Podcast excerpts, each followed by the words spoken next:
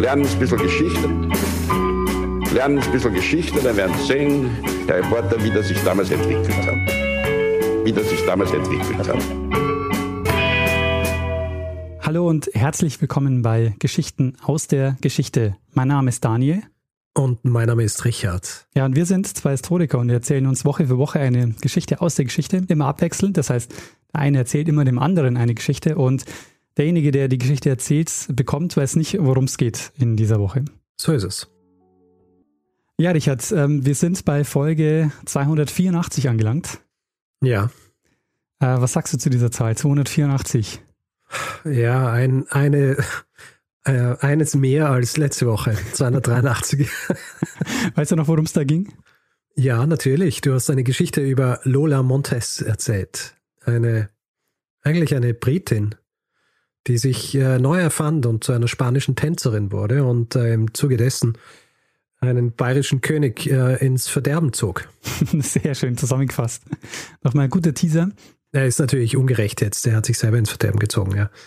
Ähm, sie hat einfach nur gemacht, was sie machen hat müssen. Richtig. Es gab auch Feedback zu dieser Folge, unter anderem eine Geschichte, die äh, mehrfach gekommen ist, nämlich von Jörg und Frank, die mich darauf hingewiesen haben. Und zwar habe ich von Studentenverbindungen gesprochen. Aha. Und habe da einen Studenten, der ähm, ein Chorstudent war, also Mitglied eines Studentenchors war, als Burschenschafter bezeichnet. Oh. Mhm. Und äh, das, geht ist, natürlich nicht. Genau, das geht nicht, denn Chors und äh, Burschenschaften sind Studentenverbindungen, aber Chors sind keine Burschenschaften. Ja. Und äh, ich nenne die Burschenschaften auch als wichtigen Faktor im Vormärz, die den Nationalismus verbreitet haben. Äh, die gibt es nämlich auch erst seit 1815, also da erst werden Burschenschaften gegründet. Und daran sieht man auch schon, die haben eine politische Ausrichtung und das haben eben die Chors äh, nicht. Und die gibt es auch schon deutlich länger. Also die gehen aus den sogenannten Landsmannschaften hervor. Das waren auch Studentenvereinigungen in der frühen Neuzeit. Mhm. So viel dazu. Also Chors sind keine Burschenschaften, aber Studentenverbindungen. Gut. Gibt es sonst noch was, Richard, was wir als Hausmeisterei vorneweg stellen sollten? Mm, eigentlich nicht. Vielleicht eine Sache, die habe ich mir noch notiert. Du hast letzte Woche erzählt, dass das Rich bei Richard vom Herrschen kommt. Ja. Aber dich, äh, du wusstest nicht, was, was das Teude bedeutet. Ach so, ja, stimmt. Äh, und wir haben, sind darauf hingewiesen worden, dass äh, Teude Althochdeutsch sowas wie Volk oder Nation heißt. Also der Teuderich ist der Herrscher des Volks. Genau. Und der Teudebert ist dann der, der Strahlende des Volks. Genau. Oder der Volksstrahlende. Sowas in die Richtung. Aber äh, weshalb ich das auch äh, jetzt noch mal erwähnt habe, weil ich das, was ich da sehr spannend fand, war, dass das nämlich etymologisch auch die Wurzel ist ähm, vom Wort Deutsch. Aha. Denn aus diesem Teude kommt das Teudisk und davon wird das Deutsch, also ich weiß nicht, wie man das Mittelhochdeutsch ausspricht, aber das neuhochdeutsche Wort ähm, Deutsch kommt eben daher. Naja, sieht man wieder mal, es hängt alles zusammen, ja. Und eigentlich, eigentlich gibt es gar nicht so viel, es klingt nur anders. Sehr gut. Täglich ist eine, eine Grundregel der Geschichte bzw. der Etymologie. Naja, ah sehr gut. Ja, genau. Äh, vielen Dank für euer Feedback. Und dann würde ich sagen, Richard, wenn du nichts mehr hast. Ich habe schon was. Ich habe Geschichte. Genau. Das, darauf würde ich jetzt auch bauen und mich zurücklehnen und äh, dir die Bühne überlassen. Sehr gut. Daniel, im Jahr 1985 veröffentlicht der damalige Leiter der Landwirtschaftlich-Chemischen Bundesanstalt in Wien, ein gewisser Franz Bandion, eine Schrift mit dem Titel Zum Nachweis Extrakt erhöhender Stoffe im Wein. Kannst du dir vorstellen, um was es hier geht? um Wein, ja. Du machst heute mal eine Geschichte des Weins. ah, nicht ganz. Diese Schrift ist Ausgangspunkt eines Skandals, ah. der in die Geschichte als der Glykol-Skandal eingehen wird. Hatten wir das mal ähm, schon mal erwähnt irgendwo? Vielleicht irgendwo kurz mal erwähnt, aber wir haben noch keine Geschichte drüber. Ja, nein, wir kommen es bekannt vor. Es geht in diesem Skandal darum, dass österreichische Weine, die vor allem massenhaft nach Deutschland exportiert worden sind, teilweise mit Diethylenglykol versehen wurden, um den Zuckergehalt zu erhöhen. Mhm.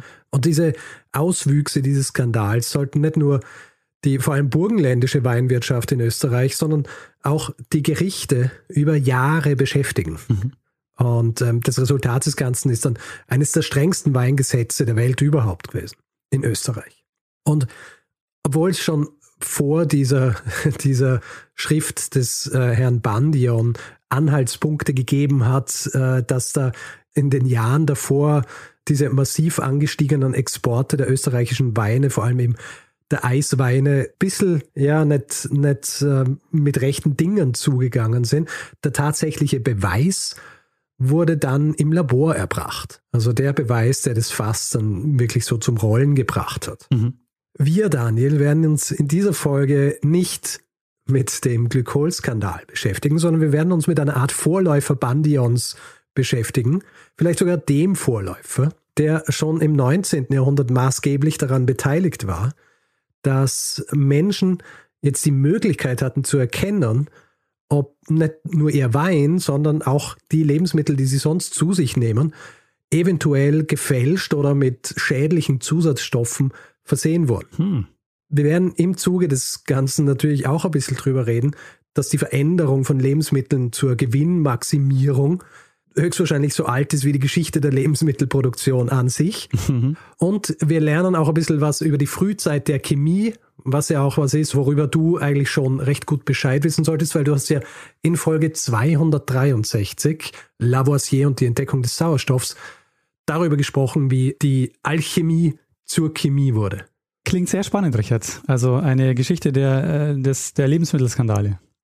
Lass uns zuerst einmal in ein Jahr springen oder genauer, lass uns an einen bestimmten Tag springen. Und zwar 29. März 1769. Mhm. An diesem Tag wird in Bückeburg, das in der Nähe von Hannover ist, ein Mann namens Friedrich Christian Accum geboren.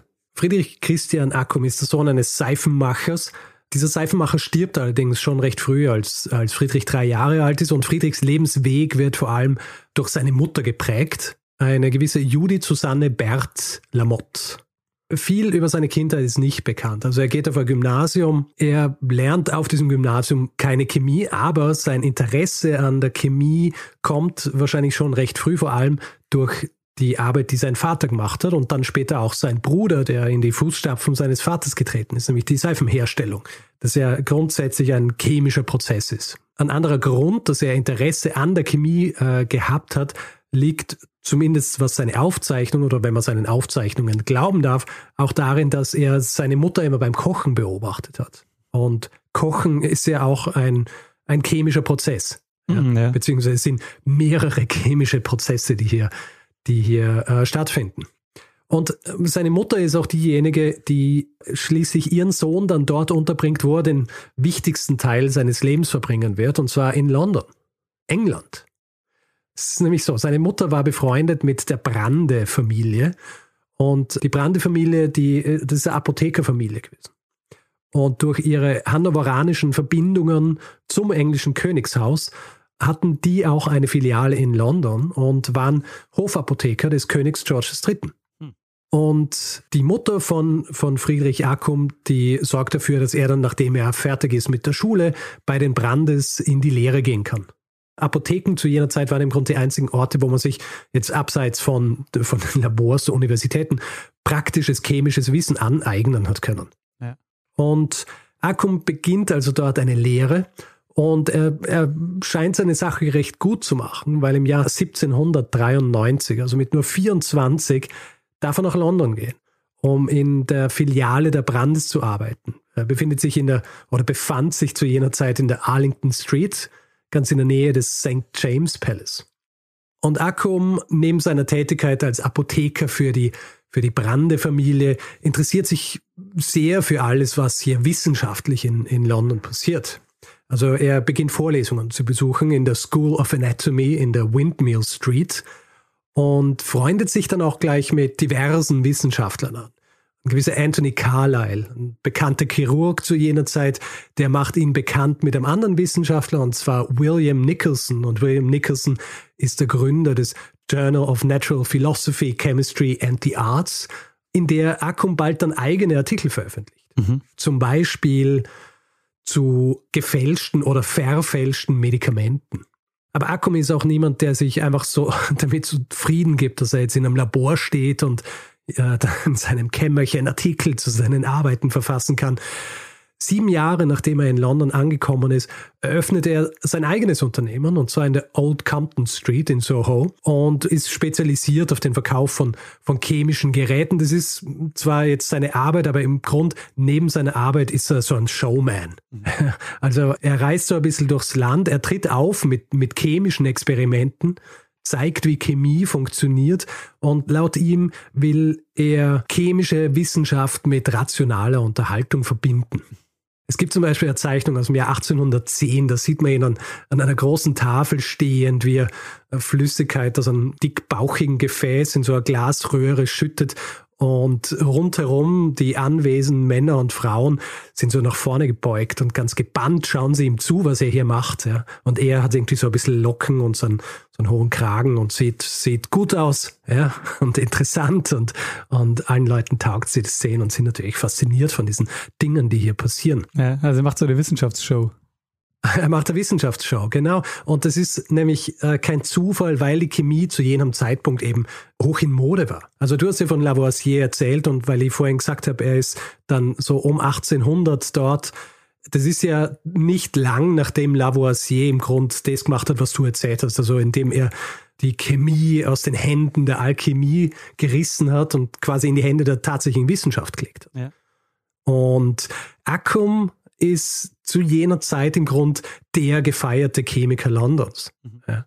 Also der trägt diese, diese Wissenschaft an die interessierte Öffentlichkeit. Er macht es mit Vorträgen, er nimmt auch eigene Schüler, die kommen zu ihm, zahlen ein gewisses Geld und er unterrichtet sie, zeigt ihnen Experimente, bringt ihnen diese Dinge bei. Er kreiert auch etwas, was man ansehen könnte als die Vorläufer der Chemiebaukästen. Also du, du kennst diese Chemiebaukästen, ja, oder? Klar, ja. Die im Grunde jedes, äh, jedes Kind irgendwann kriegt. Also ihr bei einen gehabt, hast du einen gehabt? Ja, ich glaube schon, ja. Ich habe vor allem Salzsäure gemacht, glaube ich. Das war das Interessanteste für mich.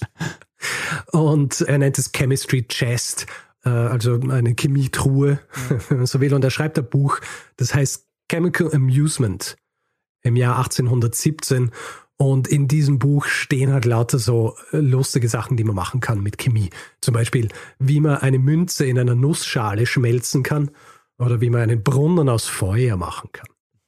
Er, er sorgt dafür, dass die Chemie wirklich unter die Leute kommt. Also die, die es interessiert, die können sich damit auseinandersetzen. Und er ist aber nicht einfach nur so ein Showman, der jetzt einfach so versucht, so flashy wie möglich zu sein, sondern er ähm, hat schon auch großes Interesse, wirklich hier wichtige chemische Arbeit zu leisten. Und es ist auch kein Zufall, dass Chemie zu, zu dieser Zeit so diesen Stellenwert gehabt hat, den es gehabt hat, weil wir befinden uns ja mitten in der Industrialisierung. Ja. Im Zuge der Industrialisierung wird natürlich auch die Chemie vorangetrieben. Vor allem auch, weil die Chemie zu jener Zeit dann auch schon gesehen worden ist als so ein bisschen eine Lösung für die schlechten Dinge, die passieren im Zuge der Industrialisierung. Ja, also die verdreckte Luft und die schlechten hygienischen Zustände und all diese Dinge. Laut Friedrich Accum oder wie er sich zu jenem Zeitpunkt dann schon nennt, Frederick Accum, wäre die Chemie ideal dazu geeignet, diesen, diesen Dingen entgegenzuwirken. Was Accum aber auch sieht, oder Accum zu jener Zeit, ist, dass die Chemie zu etwas in der Lage ist, das ebenfalls Auswuchs der, der Industrialisierung ist. Es ist nämlich so, wenn wir uns äh, überlegen, ja, England zu jener Zeit das Land mit den, mit den größten industrialisierten Städten der Welt und diese Städte, die haben ja vor allem ein Problem, nämlich die Menschen, die in sie strömen im Zuge dieser Industrialisierung, um in diesen Fabriken zu arbeiten, die müssen ernährt werden. Ja. Und das ist schwierig nicht zuletzt, weil ja der Zulauf in die Städte dafür sorgt, dass die Landwirtschaft darunter leidet. Ja, also du hast so diese Wechselwirkung, du musst mehr Leute in den Städten ernähren, auf dem, auf dem hast weniger Platz zur Verfügung, brauchst dann diese Dinge, die eigentlich vom Land kommen sollten, aber am Land sind nicht mehr so viele Leute, um diese Dinge zu produzieren. Und um das zu erreichen, werden dann von vielen Herstellern, im Englischen sagt man, also wenn ich es jetzt direkt vom Englischen ins Deutsche übersetze, Abkürzungen genommen. Mhm. Ja? ja. Und diese Abkürzungen, die schlagen sich zu jener Zeit beinahe in, in, in jedem Aspekt der Lebensmittelproduktion nieder. Und bevor wir uns jetzt aber anschauen, was in den industrialisierten Städten Englands gemacht worden ist, um eben diesen Profit zu maximieren oder um überhaupt in der Lage zu sein, die Leute zu ernähren, machen wir einen kleinen Ausflug in äh, die Geschichte, um zu schauen, ob dieses Problem der, der Fälschung oder Veränderung von Nahrungsmitteln etwas ist, was erst zu jener Zeit entstanden ist oder ob es das vielleicht schon früher gegeben hat. Also allgemeiner geht der Exkurs nicht. Wir machen jetzt einfach einen ein Exkurs in die Geschichte. Ja, ja, warte. Zu diesen Nahrungsmitteln. Okay. Also grundsätzlich kann man sagen, dass die Veränderung von Nahrungsmitteln ab diesem Zeitpunkt beginnt, als man damit beginnt, Dinge auch in verarbeiteter Form zu verkaufen. Mhm. Ja, also ganz am Anfang, bevor überhaupt jemand überhaupt sowas wie Mehl verkauft hat, war es so, dass du höchstens vielleicht beim Gewicht von Waren ein bisschen nachhelfen was können. Ja, also wenn du Tee oder Gewürze oder solche Dinge verkauft hast, dann hast du deinen Korb zum Beispiel mit ein bisschen Steinen anfüllen können, dann war es schwerer und du hast, äh, du hast mehr Profit machen können. Und bis die Leute draufkommen sind, dass dein Korb mit Gewürzen unten mit, mit Steinen befüllt ist, warst du schon lang über alle Berge. Ja. ja.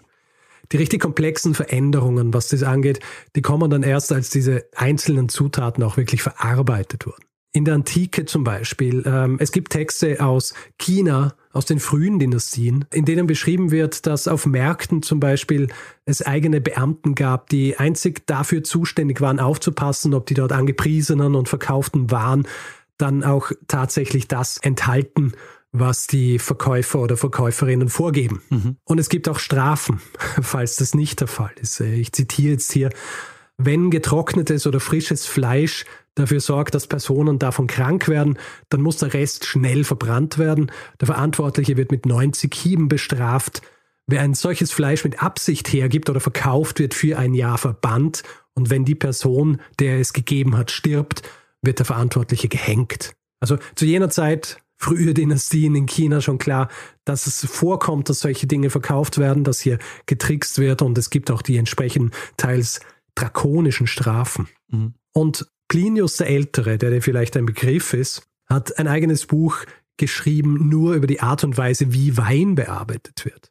Und ähm, ist recht naheliegend, weil Wein ja zu jener Zeit etwas war, was eigentlich von allen getrunken worden ist. Ja, also du hast ja pures Wasser selten trinken können, also haben die Leute Wein getrunken, natürlich nicht dieselbe Art Wein, wie wir ihn heutzutage trinken, sondern schon auch verdünnt und so weiter, aber nur verdünnt, wenn man ihn selber verdünnt hat und nicht, wenn man ihn wenn man sich punchen hat lassen, ja. was nicht der Sinn und Zweck war.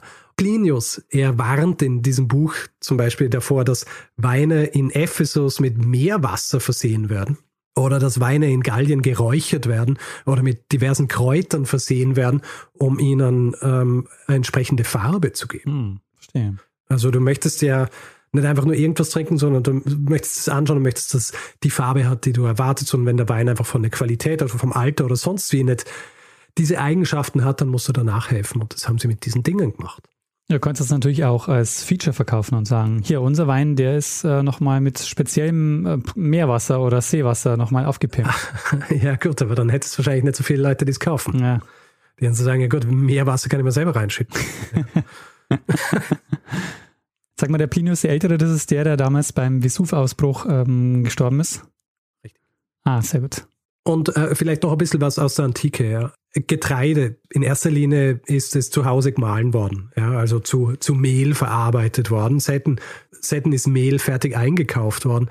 Aber wenn es eingekauft worden ist und am Markt verkauft worden ist, dann war es nicht ungewöhnlich, dass Kalk hinzugefügt worden ist, um es weißer zu machen. Mhm. Weil man natürlich gesagt hat, Je weißer das Mehl, desto besser die Qualität. Ja. Kommen wir später auch noch drauf äh, zu sprechen. Im Mittelalter war es so, und ich sage jetzt im Mittelalter, wir wissen natürlich beide, Mittelalter ist lang. Also diese Zeit zwischen Antike und, und der Neuzeit, irgendwo da fängt es dann einmal an, dass du Gilden hast. Und diese Gilden, die sorgen eigentlich dafür, vor allem eben, wenn es Gilden sind, wo es um Nahrungsmittel geht, dass diese Nahrungsmittel einem gewissen Standard entsprechen. Ja, also so ein bisschen eine selbstregulierende Gruppe von Leuten. Da ging es einfach darum, dass äh, niemand irgendwie schwarze Schafe haben wollte. Das heißt, wenn sich ein Mitglied einer Gilde nicht an diese Richtlinien gehalten hat, dann war zum Beispiel die öffentliche Zurschaustellung dieser Person oft ein geeignetes Mittel, um, um andere potenzielle Missetäter davon abzuhalten. Ähm, es gibt im englischen Doomsday Book einen Eintrag, wo beschrieben wird, wie ein Braumeister, der wohl sein Bier gepanscht hat, zur Strafe in so einem Abfallwagen durch die Stadt gezogen wird. Oh je. oh je. Ja. ja hätte halt nicht machen sollen. Ja, und diese Dinge, die sollten die Leute natürlich davon, davon abhalten. Aber es ist eine gute Idee, da sozialen Druck aufzubauen mit der Peer Group sozusagen, die ja, ja, natürlich. dann auch also diese Fälschung auch leichter erkennen kann als von außen. Ja. Und im Zuge dessen entstehen dann auch eigene Berufsgruppen, die sich zum Beispiel nur mit dem Durchsuchen von Waren auf Fälschungen oder, oder Veränderungen, die nicht sein sollten, beschäftigen. Äh, es gibt die Gilde der Pepperer. Das ist eine der frühesten überhaupt, die zuständig sind für Gewürze und die setzen die sogenannten Gabeler ein. Und Gabeler kommt von einem Wort aus dem Arabischen, das so viel bedeutet wie durchsieben oder durchsuchen. Deren Aufgabe war es tatsächlich auch am Markt bei diesen Gewürzen und ähnlichen Nahrungsmitteln einfach darauf zu schauen, dass sie, dass sie entsprechend pur waren. Ja, dass da irgendwie Dinge hinzugefügt wurden. Und eine Sache, die natürlich ganz wichtig ist, immer gewesen in der Geschichte, ist das Brot. Das Brot ist eigentlich recht schnell beziehungsweise recht früh reguliert worden. Also im, um jetzt in England zu bleiben, im Jahr 1202 wird zum Beispiel von King John in England nicht nur der Preis fürs Brot festgelegt, sondern auch die Qualität. Mhm. Ja, also welche Qualität dieses Brot haben muss. Im Jahr 1266 wird es dann nochmal spezifiziert durch äh, King Henry III, also Heinrich den, den Dritten. Was waren jetzt die Dinge, die Leute ins Brot geben haben, um es günstiger zu machen, es aber trotzdem zum selben Preis an, an ihre Kunden verkaufen zu können? Dinge, die sie zum Beispiel reingeben haben, waren so Wildkräuter. Und teilweise waren das Wildkräuter, die dann Nebeneffekte gehabt haben, so dass die, die Konsumenten oder Konsumentinnen dieser Waren in rauschähnliche Zustände versetzt mhm. wurden. Mhm. Ich meine, grundsätzlich eher nicht so schlimm, wenn man weiß, auf was man sich einlässt. Ja, wenn du, wenn du, also, du, der Mensch mag das ja. Ja. Aber man muss halt wissen, auf was man sich einlässt hier. Ja. Und die haben das natürlich nicht gewusst. Ähm, also du willst wissen, was in den Keksen drin ist. Richtig. Kann ja gefährlich sein. Ja. Das, äh, das will man nicht. Äh, und andere Dinge, die sie auch gemacht haben, die jetzt weniger, weniger schwerwiegend waren, waren, dass sie zum Beispiel zum Brot einfach die Spreu dazugegeben haben. Mhm. Ja, also Spreu ist ja das, was übrig bleibt, wenn du dein Getreide drischst und eigentlich möchtest, möchtest dann nur dein Mehl haben. Und wenn du die Spreu dazu gibst, dann hast du halt Latte so Zeug, das du eigentlich nicht essen kannst, aber es sorgt natürlich dafür, dass das Ding schwerer ist. Mhm das dann verkaufen kannst zu einem teureren Preis. Was auch hin und wieder zugeben worden ist, war Lehm. Ah, aber es ist zumindest nicht giftig, oder? Lehm beizufügen? Naja, Lehm solltest du nicht essen. Ich weiß nicht, ob du dich erinnerst, ich habe mal eine Folge gemacht über die Hungersnot in China. Mhm. Und da habe ich gesagt, dass teilweise die, der Hunger so groß war, dass es Augenzeugen Berichte gegeben hat von Dörfern, wo die Leute Lehm gegessen haben. Und das Problem ist, Lehm, äh, du kannst ihn zwar schlucken, aber er trocknet dann aus und äh, zerstört deine Därme. Ich meine, die Menge Lehm, die in so einem Brot war, war wahrscheinlich nicht so viel, dass du dann gestorben bist dran. Das, also die haben sicher nicht solche Mengen gegessen wie jetzt bei dieser Hungersnot in China, aber trotzdem, es ist ungut und es ist natürlich auch einfach Betrug. Na klar. Möchte man. Sand Möchte. wird auch noch gehen, oder? So fein gemahlenen Sand. ja, aber das, das merkst du eher. ja, das stimmt. Also wenn es ständig knirscht, wenn du dein Brot isst. Kaufst auch nur einmal das Brot von diesem Händler.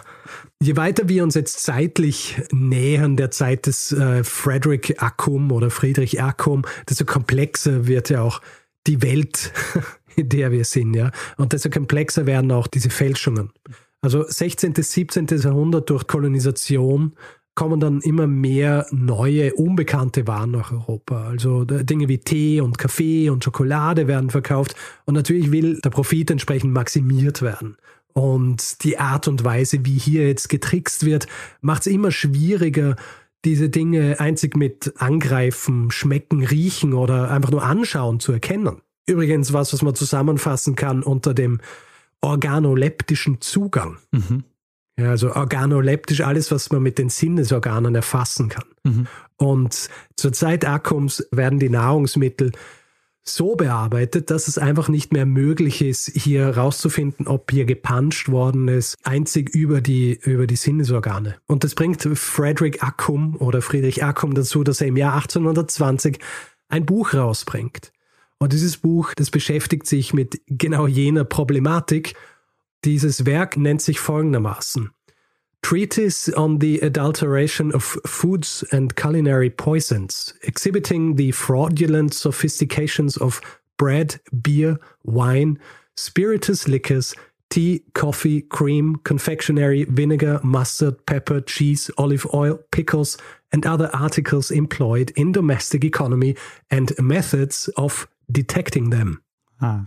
Also wieder ein knackiger Titel hier, kennen wir ja aus vorherigen Folgen. Ich glaube, der einzige Titel, der länger war, den ich jemals in einer Folge erwähnt habe, ist zum Buch von Sibylle Merian gewesen, glaube ich. Kann ja, das stimmt. Das waren auch so Titel, ja. Ich glaube, die hat ihr Buch auch sehr, sehr ausführlich benannt. Auf jeden Fall, der kurze deutsche Titel ist Von der Verfälschung der Nahrungsmittel und von den Küchengiften. Okay, also er macht jetzt chemische Analysen äh, der, der Nahrungsmittel. Genau, und zeigt, wie man erkennen kann, ob was gefälscht ist. Mhm. Also gibt Leuten im Grund das, das, ähm, das Rüstzeug dazu, dass sie äh, selber rausfinden können. Ah, sehr gute Idee. Das Ganze hat auch nicht nur einen schönen Titel, das gesamte Werk ist recht kunstvoll gearbeitet. Ja, es gibt unterschiedliche Zeichnungen, also es ist, äh, auf, dem, auf dem Cover und innen drin gibt es eine Zeichnung, wo man ähm, den schönen Spruch lesen kann, There is death in the pot. Also der Tod ist im Topf. Und dieses Werk ist genau das, was eben versprochen wird. Er beschreibt dann hier einfach recht ausführlich, welche Nahrungsmittel auf welche Art und Weise verfälscht werden. Magst du ein paar Beispiele hören, Daniel? Sehr gerne. Gut, ich habe nämlich einige vorbereitet. Nicht, dass ich damit gerechnet hätte. also Meat and Potato, diese ganze Geschichte. Ja. Was haben sie gemacht? Zum Beispiel, ja, wenn jemand äh, Pfeffer, Cayenne-Pfeffer genauer verkaufen will und er möchte sein Portemonnaie etwas auffetten, dann ist es nicht selten gewesen, dass sie einfach Blei dazugeben haben. Ah. Natürlich giftig. Sollte man nicht essen. Ja. Butter zum Beispiel ist versehen worden mit Reis oder Pfeilwurzmehl. Wein ist ein eigenes großes Kapitel in diesem Buch. Frostschutzmittel. Und äh, Frostschutzmittel zu jener Zeit noch nicht, aber viele, viele andere Dinge. Aus unterschiedlichen Gründen. Zum Beispiel Mandeln für einen nussigeren Geschmack. Mhm. Oder wenn du jungen Portwein hast oder einen jungen Brandy und du möchtest dem Ganzen mehr Charakter verleihen, damit du es vielleicht als was Altes verkaufen kannst, dann fügst du einfach eine Tinktur aus den Samen von Rosinen dazu. Ah, und plötzlich hast du einen schön gereiften Portwein. das finde ich nicht verwerflich. Das äh, finde ich ist eigentlich nur noch so ein, ähm, eigentlich ein Qualitätsmerkmal, das man dazu fügt. ich finde, es sollte unter, unter schwerste Strafe gestellt werden wenn man jemanden Rosinen unterjubelt. Ja, es ist schon schlimm genug, dass sie überall versteckt sind. Aber wenn ich dann einen Wein trinken würde und ich würde rausfinden, dass mir hier jemand Rosinen verkauft hat. Echt, jetzt äh, magst du gar keine Rosinen? Ja, wer mag Rosinen? Also ich tue äh, jeden Morgen in mein, äh, mein Joghurt mit Obst. Red nicht weiter, Daniel. Ich oh. möchte nicht, dass unsere Rosine. Freundschaft beschädigt wird. ja. Ich möchte es nicht wissen. Mm. Ich werde die letzten zehn Sekunden aus meinem Gedächtnis streichen was sie noch gemacht haben, für zum Beispiel fürs Bouquet, wenn, wenn du wolltest, dass ein Wein irgendwie speziell riecht, dann wurden einfach unterschiedliche Kräuter oder Blumen oder, oder Wurzeln hinzugefügt. Mhm. Ja, also du hast nicht einfach nur dich darauf verlassen können, dass dein Wein so gut riecht, weil er so ein guter Wein ist, sondern du hast halt diese Dinge noch hinzugeben weil ich vorhin gesprochen habe von, von jungem Portwein, den man zu einem alten macht. Generell für junge Weine, die wenig Charakter gehabt haben, was sie gemacht haben, war, dass sie Sägemehl aus Eichen hinzugefügt haben. Und schließlich alte oder verdorbene Weine sind oft zusammengepanscht worden und dann als echter alter Portwein verkauft worden. Also beim Wein hat es viele unterschiedliche Möglichkeiten gegeben, dass den Leuten einfach was verkauft worden ist, was nicht wirklich das war, was sie gekauft haben. Das sind beim Wein jetzt natürlich Dinge, die betrügerisch sind, aber dich nicht töten. Es ist aber auch so, dass auch gern Blei zum Wein hinzugefügt worden ist. Also Blei ist generell gern verwendet worden. Blei ist zum Beispiel verwendet worden, um einen trüben Wein klar zu machen. Mhm. Und Akkum beschreibt in seinem Werk auch sehr dezidiert, was es mit dir macht, wenn du ständig Blei zu dir nimmst, auch wenn es nur in so kleinen Dosen ist. Es ist einfach eine schleichende Bleivergiftung. Blei lässt sich wahrscheinlich chemisch sehr leicht detektieren, oder? Richtig. Und er zeigt dann eben in seinem Buch auch, was man machen muss, um herauszufinden, ob zum Beispiel diese Dinge mit Blei versehen worden sind. Mhm. Brot habe ich vorhin ja auch schon erklärt, was man im Mittelalter gemacht hat, was man jetzt mittlerweile macht, nachdem die Leute auch solche Dinge zur Verfügung haben, ist, dass zum Beispiel Alaun hinzugefügt worden ist. Das äh, Alaun ist das Doppelsalz von Kalium und Aluminium. Dieses Alaun ist hinzugefügt worden, um das äh, Brot noch zusätzlich zu bleichen und um es auch ein bisschen fluffiger zu machen. Äh, das Ding ist, wenn du Brot gekauft hast, du wolltest, dass es so weiß wie möglich ist. Also er selber, Akkum, beschreibt auch in seinen Schriften, dass er kein Fan vom Weißbrot war, aber dass in England einfach gegolten hat, je weißer das Brot, desto besser ist es und deswegen ist Alaun hinzugefügt worden. Außerdem gab es die Praxis, dass Kartoffeln zum Teig dazugegeben wurden. Ja, also Kartoffeln gekocht und dann durch ein Sieb gedrückt und, und zum Teig hinzugefügt. Grundsätzlich nicht schlecht für einen Menschen, du hast halt dann eine Kartoffel, Getreidebrot, aber es ist halt Betrug, weil, da, weil die Kartoffeln einfach günstiger waren. Wollte ich jetzt gerade sagen, aber äh, ich, ich kaufe ja sogar absichtlich Kartoffelbrötchen, ähm, weil die lecker sind. ja, kann man eh essen, sind auch gut, aber äh, du möchtest halt nicht, wenn du dir ein hochqualitatives Brot kaufst, sondern Kartoffelbrot essen. Oder? Ja, ja, ja, ja, ja. Na gut, andere Dinge, die ähm, auch bearbeitet wurden, natürlich Bier. Ja? ja. Bier, da ist vor allem zum Beispiel auch mit Farbstoffen gearbeitet worden, um das Bier einfach schöner aussehen zu lassen. Aber auch Dinge wie äh, Cocculus indicus, das auch bekannt ist als die indische Scheinmyrte. Und äh, diese Sachen sind hinzugefügt worden, um Malz und Hopfen zu ersetzen.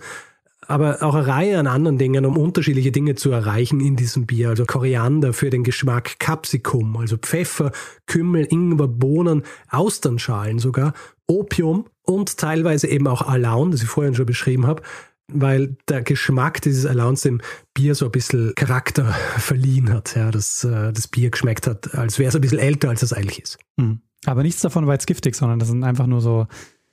Naja, ich trinke mal Opium, Daniel. Also, ja, gut, außer das Opium. Also viele von diesen Dingern waren in erster Linie Betrug, aber waren nicht tödlich. Und dann wären wir jetzt auch bei einem Thema, wo viele tödliche Dinge passiert sind oder tödliche Veränderungen durchgeführt worden sind, und zwar Tee. Tee zu fälschen war zu jener Zeit wahnsinnig beliebt, weil er auch so stark besteuert war. Ja? Das heißt, wenn du dir irgendwas Günstiges besorgen hast können, das du dann als Tee verkaufen können, hast wahnsinnigen Profit machen können. Und ähm, viele sind einfach nicht davor zurückgeschreckt, giftige Pflanzen anstatt Tee zu verwenden. Aber auch Tee, der tatsächlich Tee war, aber noch entsprechend bearbeitet wurde, damit man teurer verkaufen kann. Zum Beispiel Grüntee, der mit Kupfer eingefärbt worden ist. Mhm. Und damit natürlich halt auch sehr giftig war. Und er beschreibt zum Beispiel in seinem Werk dann, wie man erkennen kann, ob das jetzt äh, eingefärbt worden ist oder nicht. Und zwar in diesem Fall ist es, wenn man es mit Ammoniak vermischt, dann färben sich die Blätter blau. Dann weiß man gut, es ist kein Grüntee, ah. sondern es ist, äh, es ist eingefärbt. Sehr gut. Das ist ja dann später auch mit Berliner Blau passiert. Also man hat Berliner Blau verwendet, um den, äh, den Grüntee einzufärben. Ah. Wenn das ja. ein bisschen verfärbt war, weil dann hat er, ist er wieder, dann hat er wieder grüner ausgeschaut. Sehr gut. Schau, bist du selber schon Experte, was das angeht. Und schließlich noch ein Beispiel Kaffee. Ja. Zum Kaffee sind unterschiedlichste Dinge hinzugefügt worden. Bohnen, Erbsen, aber interessanterweise auch ein Pulver, das gewonnen wurde aus gebackener Leber von Ochsen und Pferden. Mm. An Kaffeehäuser verkauft worden, die an die ärmsten Kaffee verkauft haben, die dann halt wahrscheinlich auch den Unterschied gar nicht mehr geschmeckt haben, weil sie sowieso immer schlechten Kaffee gekriegt haben. Ja. Auf jeden Fall, Akkum veröffentlicht dieses Buch und das Buch ist ein, ist ein Riesenerfolg. Ja. Er macht sich allerdings nicht nur Freunde damit, ähm, weil neben der Tatsache, dass er erklärt, was in diese Lebensmittel gemischt wird und wie man herausfindet, was drin ist, listet er auch im Anhang zu jedem Kapitel jene Händler, die schon wegen solcher Fälschereien verurteilt worden sind. Und er listet die Großhändler, die ihnen diese Dinge verkauft haben, diese gebraucht haben, um diese Fälschungen durchführen zu können. Ah, sehr schlau. Also ein ziemlicher Rundumschlag hier, ja. um im Grunde diesen Fälschern ihr, ihre Existenzgrundlage zu entziehen.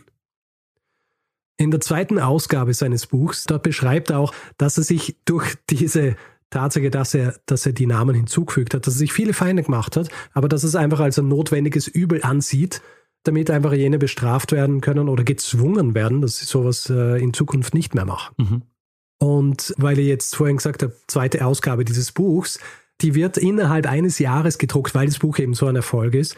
Dieser Erfolg liegt natürlich nicht nur darin, dass dass er das aufzeigt, wie das geht, sondern dass er es so gut macht, die Art und Weise, wie er es macht. Also er schreibt es sehr allgemein verständlich, also du kannst das ja durchlesen und du verstehst auch einen Großteil der Dinge, die er erklärt, ähm, außer jene Dinge, die vielleicht zu tief in dieser Zeit sind, als das, wie sie heutzutage sofort verstehen würden. Aber man merkt einfach, gut, das ist jemand, der ist, ähm, der ist ein bisschen so ein Educator. Der will, dass die Leute einfach verstehen, um was es geht. Dem liegt auch wirklich was dran, dass er hier was verbessert. Wie geht es jetzt mit, mit äh, Friedrich Ackum weiter, dem großen Aufklärer, was, ähm, was Lebensmittelfälschungen angeht?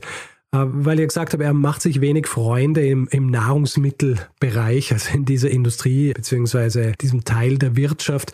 Inwieweit es jetzt einen Einfluss auf das Ende seiner Karriere in England gehabt hat, ist nicht klar, aber wir wissen, dass er nur ein Jahr nachdem er dieses Buch veröffentlicht hat, England verlässt. Die Geschichte ist die, dass im Jahr 1820 ein Prozess gegen ihn angestrengt wird, in dem äh, er beschuldigt wird, dass er Seiten aus Büchern in der Bibliothek der Royal Institution herausgerissen hätte und äh, mit nach Hause genommen hat. Und bei, bei einer Hausdurchsuchung werden dann auch tatsächlich unterschiedliche Seiten aus Büchern aus dieser Bibliothek gefunden. Bevor er aber verurteilt wird, verlässt er im Jahr 1821 England nach fast 30 Jahren und geht wieder zurück nach Deutschland. Er wird in Deutschland dann im Jahr 1822 ist es, glaube ich, wird er Professor für Physik, Chemie und Mineralogie. Er veröffentlicht dann auch noch ein zweibändiges Werk über Baumaterialien mhm. und äh, stirbt dann schließlich am 28. Juni 1838 im Alter von 69 Jahren in Berlin. Tja, und äh, Daniel, das war meine Geschichte über Friedrich Frederick Ackum, einen deutschstämmigen Chemiker, dessen Werk über das Erkennen von Nahrungsmittelfälschungen die Nahrungsmittelindustrie nachhaltig beeinflusst hat und der höchstwahrscheinlich auch dafür verantwortlich ist, dass die Nahrungsmittel, die wir heute zu uns nehmen, großteils genießbar und äh, meistens ungiftig sind. Sehr spannend, Richard. Also, ähm, was ich mir nur jetzt gerade frage, ist, in Deutschland hat er dann nicht mehr diesen Einfluss gehabt, den er dann in London hatte? Also sein, seine Biografie ist nicht so wahnsinnig gut erforscht und was ich gelesen habe in den unterschiedlichen Quellen dazu ist, dass er nach Deutschland zurückkehrt und dort relativ unter dem Radar eigentlich agiert. Also es ist fast so, als wäre mit, mit seiner Ausreise aus England im Grunde auch sein, äh, seine große Karriere weg. Das ist interessant, weil ich meine, er macht erstmal diese äh, Wissenschaftsshows, also er hat offensichtlich so ein Sendungsbewusstsein, dann schreibt er dieses Buch und äh, mischt so die Londoner Geschäfts Geschäftswelt auf. Und als ja. er dann in Deutschland ist, ähm, macht, er, macht er das nicht mehr.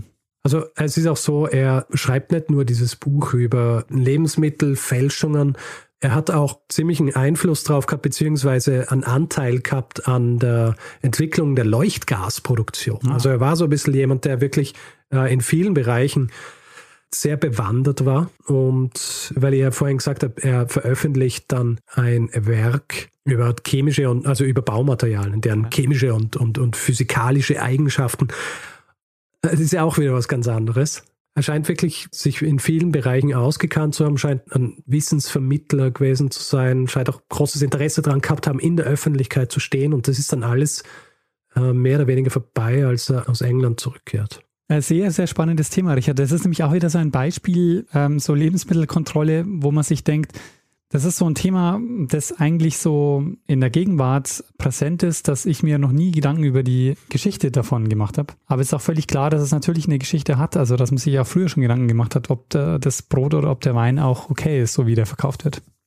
Ja. Und auch, dass natürlich Leute schon auch früher drauf gekommen sind, auch da Fälschungen äh, zu verkaufen und so, weil natürlich, ähm, wenn du auf dem Markt stehst und ähm, du hast vielleicht, also so Gelegenheit macht ja manchmal Diebe, du hast so die Möglichkeit, du kannst irgendwas teurer verkaufen, dann machst du das vielleicht auch. Ja, sicher. Seit Leute Dinge verkaufen und andere Leute Dinge kaufen, versucht man hier so viel Profit wie möglich rauszuschlagen. Und wenn du dann halt deine Lebensmittel mit irgendwas günstigerem versehen kannst und sie dann zu einem teuren Preis verkaufen kannst, natürlich, dann machen es die Leute. Solange es nicht reguliert wird. Naja. Also, weil ihr ja vorhin gesprochen habt davon, dass die dass die Gilden im Mittelalter anfänglich diejenigen waren, die zuständig waren dafür. Da war es ja dann auch so, je mächtiger die Gilden worden sind, desto weniger haben sie Selbstkontrolle betrieben, weil sie es nicht nötig gehabt haben. Ja, klar. Und so passiert das natürlich auch heutzutage noch in allen möglichen Bereichen. Deswegen, ja, in, in vielen Bereichen ist diese Selbstkontrolle natürlich eine Farce. Ja. ja was das angeht, hat sich nicht wahnsinnig viel verändert, aber heutzutage ist es natürlich so, dass du solche, ein, ein Großteil dieser Dinge, die du damals gehabt, damals gehabt hast, das gibt es heute einfach nicht mehr, weil viel mehr staatlich reguliert worden ist. Und das war auch was, was dann im Mittelalter passiert ist, dass du eben Gesetze gehabt hast, die erlassen worden sind, als klar war, dass die Gilden das äh, von sich aus nicht mehr machen. Ja. Also. Deswegen dann auch so Dinge wie ähm, wie diese Brotgesetze Ja. ja, in England. Ist Reinheitsgebot auch dabei? Kann ich gar nicht sagen, aber ich gehe mal davon aus, ja. Ja, Äh, soll ich kurz was über die Literatur sagen? ja äh, Ich Literatur. bin nämlich draufgestoßen über ein Buch von B. Wilson, äh, das heißt Swindled, The Dark History of Food Fraud from Poisoned Candy to Counterfeit Coffee. Ah, sehr schön. Und B. Wilson sollte dir vielleicht noch bekannt sein aus einer anderen Folge, wo ich sie in der Literatur erwähnt habe. Nee, sag mir Und jetzt. zwar über, über das Besteck, Ah, also okay. Messer und Gabel. Ähm, sie hat das Buch geschrieben, Consider the Folk. Das ist ein Titel, wo ich mir denken würde, als du den gelesen hast, hast du gedacht, cool, das ist eine Geschichte, ne? Swindled. Ja. Ja, ja. Und ähm, das gesamte Treatise von Frederick Ackum gibt es auf archive.org eingescannt. Zweite Ausgabe zum, äh, zum Lesen bzw. runterladen. Sehr schön. Das ist die großartige Welt des Internets heutzutage. Ja? Ähm, das heißt, einen Hinweisgeber, Hinweisgeberin ähm, gibt es nicht, du hast es selbst gefunden. Ich habe das äh, wie so oft gefunden, als ich auf der Suche war nach Literatur zum anderen Thema, Mhm. Ja. ich machen wollte. Und äh, dann geswitcht. Ah, sehr gut. So, so entstehen viele, Ja. ähm, viele verwaiste Vorbereitungsseiten bei mir, ja. weil, ich mich, weil ich anfange, Dinge vorzubereiten, dann äh, suche ich Literatur und finde andere Literatur, die mich mehr interessiert.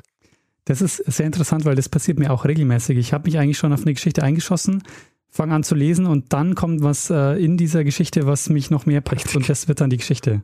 Ja, ja, genau. Äh, ja, Richard, ähm, hast du diese Geschichte noch was hinzuzufügen oder sollen wir Ähm, nein, ich glaube, wir können weitergehen zum, ähm, zum nächsten Teil dieser, dieser Folge und zwar zum Feedback-Hinweis-Blog. Sehr gut.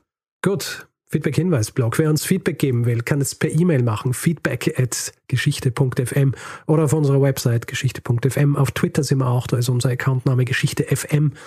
Persönlich sind wir auch dort, ich, Stormgrass, Daniel Messner und auf äh, Facebook findet man uns auch, auf Spotify kann man uns auch hören, kann uns dort auch folgen. Und wer uns bewerten will, Sterne vergeben, all solche Dinge, was für uns natürlich immer gut ist, vor allem wenn es gute Bewertungen sind, weil das unsere Sichtbarkeit erhöht und uns dann noch mehr Leute hören, äh, kann es auf Apple Podcasts machen zum Beispiel oder auf panoptikum.io oder grundsätzlich einfach überall, wo man Podcasts bewerten kann. Wer keine Lust hat, in diesem Podcast hier Werbung zu hören, kann ihn auch werbefrei hören. Und zwar könnt ihr euch bei Steady einen Feed kaufen für 4 Euro im Monat. Dann ähm, bekommt ihr die Folgen ja jeweils ähm, auch Mittwochvormittag äh, in den Feed geliefert, also in diesen Steady-Feed geliefert, ähm, aber eben die Folgen ohne Werbung. Und äh, ihr findet das Ganze unter geschichte.fm slash steady. Ähm, da gibt es außerdem die Möglichkeit, das habe ich die letzten Male vergessen zu sagen, wenn ihr dort ähm, einen wenn ihr euch dort einen Feed kauft, dann habt ihr auch die Möglichkeit, einen Gastzugang zu verschenken. Das heißt, ihr könnt auch eine Person in eurem Umfeld dann äh, noch diesen Feed auch anbieten und geben. Das heißt, ähm, ihr kauft nicht nur einen Feed, sondern ihr kauft äh, zwei Feeds pro äh, Feed, den ihr dort bucht. So, ein bisschen kompliziert, aber ich glaube, ihr wisst, was ich meine. ähm, Du hättest einfach sagen können, gut, es gibt einen Gast, es gibt noch einen zusätzlichen Gastfeed dazu. genau. Ähm, Aber äh, egal. Aber weiters gibt es die Möglichkeit, uns auch weiterhin ähm, so ein, ein etwas in den Hut zu werfen und uns ein bisschen was äh, zuzuwerfen, um hier- uns hier zu unterstützen, auch weiterhin so regelmäßig äh, Podcasts zu machen und äh, Geschichten zu erzählen. Ihr findet alle Hinweise, die ihr braucht, um uns ein bisschen was zukommen zu lassen oder in den Hut zu werfen, auf äh, unserer Webseite oder in den Show Notes. Äh, da haben wir das Ganze immer verlinkt. Ähm, wir bedanken uns in dieser Woche bei Friedegard.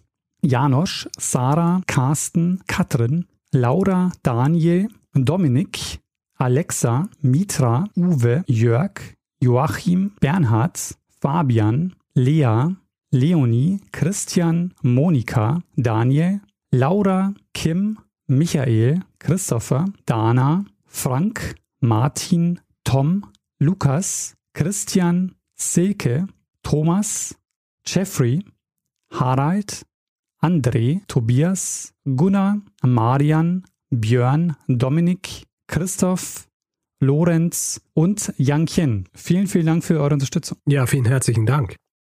Gut, Daniel, würde ich sagen, machen wir Schluss und geben wir dem das letzte Wort, der es immer hat, oder? Bruno Kreisky. Lernen ein bisschen Geschichte. lernen ein bisschen Geschichte, dann werden Sie sehen, Herr Reporter, wie das sich damals entwickelt hat. Wie das sich damals entwickelt hat.